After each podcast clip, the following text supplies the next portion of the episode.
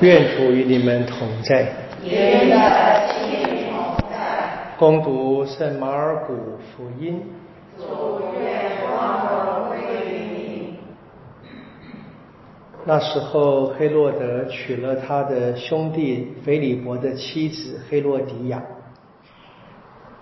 因为他娶了她为妻，曾遣人逮捕了若翰，把他押在监里。因为若翰曾给黑洛德说：“你不可占有你兄弟的妻子。”黑洛迪亚便怀恨他，愿意杀害他，只是不能，因为黑洛德敬畏若翰，知道他是一个正义圣洁的人，曾保全了他。几时听他讲道，就甚觉困惑，但仍乐意听他。好机会的日子到了。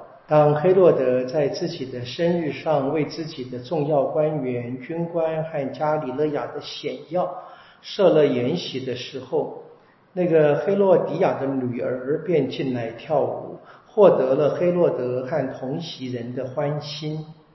王便对女孩子说：“你要什么，向我求吧，我必赐给你。”又对他发誓说。无论你求什么，就是我王国的一半，我也必定给你。他便出去问他的母亲说：“我该求什么？”他母亲答说：“洗者若汉的头。”他便立刻进去到王面前要求说：“我要你立刻把洗者若汉的头放在盘子里给我。”王遂十分忧郁。但为了誓言和同席的人不愿对他食言，王遂即差遣卫兵吩咐把若翰的头送来。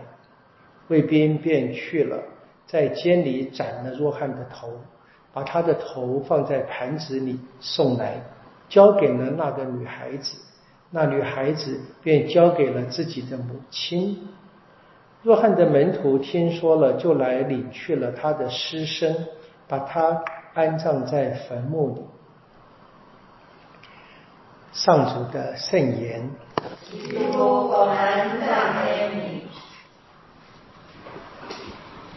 相当惊悚的故事啊，我们听过很多次，我每一次听都觉得，怎么会这样？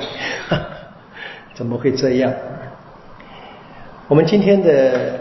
日子啊，庆祝若翰蒙难。教会在祈祷文里面、祈祷经里面特别说，是天主拣选若翰洗者做他的圣子，生于死的前驱啊，为耶稣作证啊，先知代天主说话。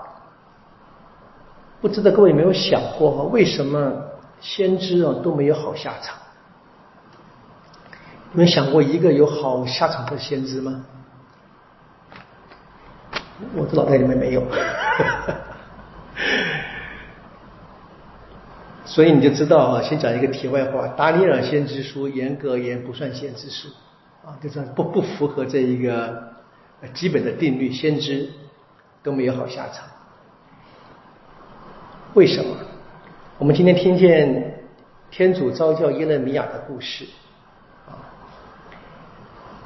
叫他不要畏惧，在君王跟首领前，在司祭看当地人民前，都不要畏惧，要对抗他。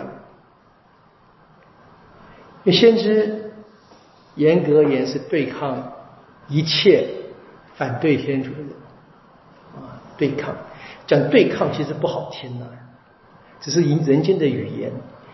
因为先知什么意思啊？代天主说话，他只能讲天主的话。那那些他讲给谁听呢？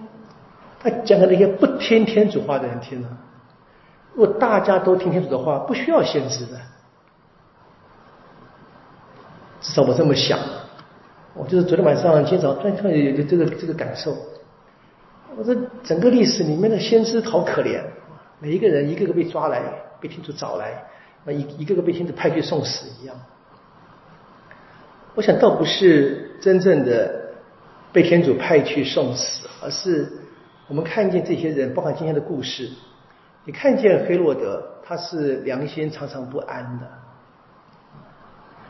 基本上我们大概都有这样的一个良心，只是这个良心如果不训练，啊，就会变成，就有可能变成黑洛迪亚，或者他那个可怜的小女儿。你很难想象，那小女孩子大概 teenager，不知道，可能我们想就是这就是国中国中生，对不对？跳个美丽的民族舞蹈，对不对？就就拿着别人头回家了，哪来的？妈妈教的，这样讲不知道太过分，不知道会不会？我感觉是妈妈教的啊。那当大人不能够听天主话的时候，那孩子们当然也没办法听了。但是天主的话是一定要传的，天主天主一次又一次啊，一次又一次，我们看见最后是天主子自己来了。大概是这样的一个基本的背景啊，初期教会很早就这么体验到，耶稣就是天主的话，然后圣言说出。那这个天主的话本身就被人杀了嘛？那这个是每一个先知的命运，因为他们成，他们也要成为天主的话。我们当然相信嘛，最后我们相信天主的话不会这样子的就空空的落掉了。伊莎伊亚说了嘛，天主的话就像雨水落在地里面，一定要结出果实的。什么时候我们可能也许我们变成当事人看不出来，就是讲真理啊，讲天主的话我们人间会一直教怎么样讲话，各种各种这个。呃，顾问公司啊，什么成长团体啊，对不对？当然是好的嘛，啊，当然是好的。学习怎么样表达是好的。那最终最根本的观点，好像今天不太人不太说讲真理，不太。当然我们说连真理很难定义嘛，对不对？在我们的信仰中就很简单呢。如果我们真正相信讲天主的话，当我讲了不符合天主的话的时候，自己应该能够反省到的。我们做个比较吧，连黑洛德都知道嘛，良心都不安了嘛。那我们不能够反省到吗？一定可以的。我能不能够一次又一次的回到天主的话里面？那每一次回到天主的话，其实就好像我把我自己，把我那个不听天主的那个我杀掉。但是呢，如果说我不成功，我就被那一个不听天主话的，把那个愿意听。天主话的我杀了，这个挣扎，这个痛苦啊，这是殉道的过程。我能不能够不断的、不断的回到这个圣经的传统里面，像耶勒米亚，像若翰，他们就选择嘛，宁愿因为听天主的话而被杀，也不要因为不听天主的话而被杀害。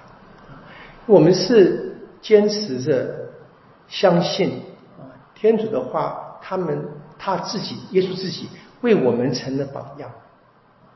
所以我们看见啊，就当我们现在生活上很多时候，我们有时候觉得说，什么义愤填膺，义愤填膺可以了。